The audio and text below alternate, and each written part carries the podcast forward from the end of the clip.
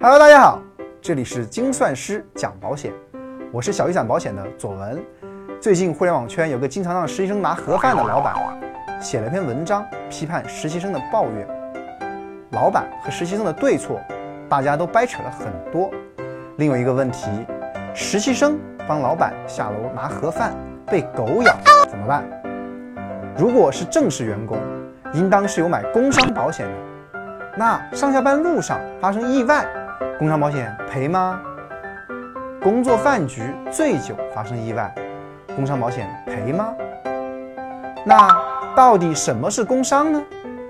根据我国工伤保险条例第十四条规定，工伤包括这么多情况：工作时间、工作场所内的伤害，因公外出的伤害，上下班的意外，职业病。通俗点说，老板让你下楼拿盒饭被狗咬，上班路上被外星人劫持，上班时在公司洗手间被马桶妖怪吞噬，这通通属于工伤事故。至于加班猝死，工伤保险更是跑不掉的。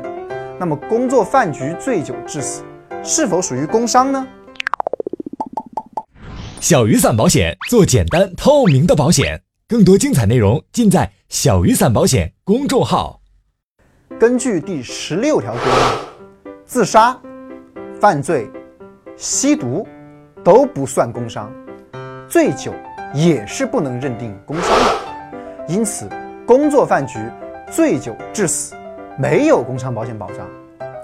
除此之外，工伤保险还有一条，在工作时间和工作岗位突发疾病死亡，或者在四十八小时之内经抢救无效死亡的，视同工伤。也就是说，因公发生疾病，如果不是在四十八小时之内死亡，是不能认定工伤的。这一条也成为众多索赔案件的吐槽点，很多无良老板据此推卸责任。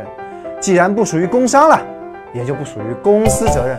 工伤保险不赔钱，老板也不会赔钱，除非有明确证据链指向疾病和工作直接相关，否则员工家属往往申诉无门。那么，不能认定工伤的这些情况，到底靠什么来保障呢？一般情况下，很多企业会给员工购买企业团险。企业团险有保障疾病身故责任的，可以对员工疾病死亡的情况进行补偿，但和工伤认定一样，醉酒同样属于企业团险的除外责任。企业团险也不能保障工作饭局醉酒致死。来来来，定期寿险又来了。是的，正如你所想的那样。定期寿险可以保障醉酒致死，也可以保障疾病身故这种情况。当然，这是个人保险，买保险的钱老板是不会出的，得自掏腰包了。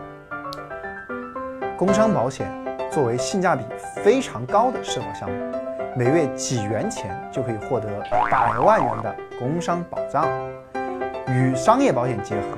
可以更好补齐工伤保险的缺项。不过，任何保险都不是万能的，多种保险搭配组合才能最大化保障水平，为家庭的未来备上压舱石。好了，今天的节目就到这里了，我是左文，我们下期节目再见。